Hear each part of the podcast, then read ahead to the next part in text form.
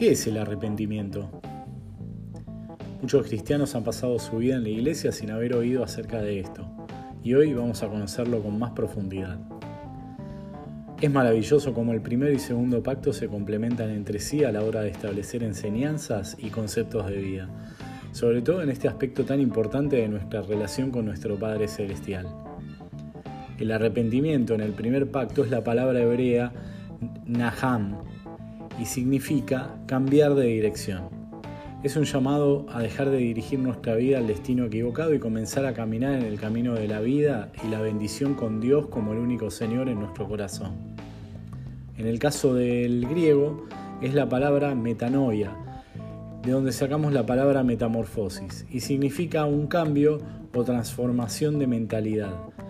Desde que nacemos, nuestros pensamientos están siendo moldeados por ideologías y filosofías que recibimos de nuestros padres, maestros, personas de influencia, películas y artistas a los que dejamos entrar en nuestra mente.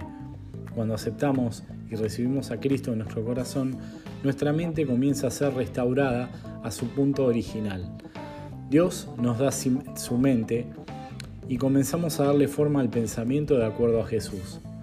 Todo nuestro corazón que representa el intelecto, las emociones, sentimientos y pensamientos, comienzan a ser transformados.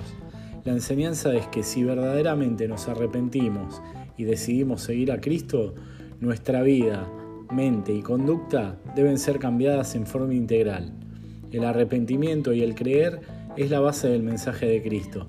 No puede ser ignorado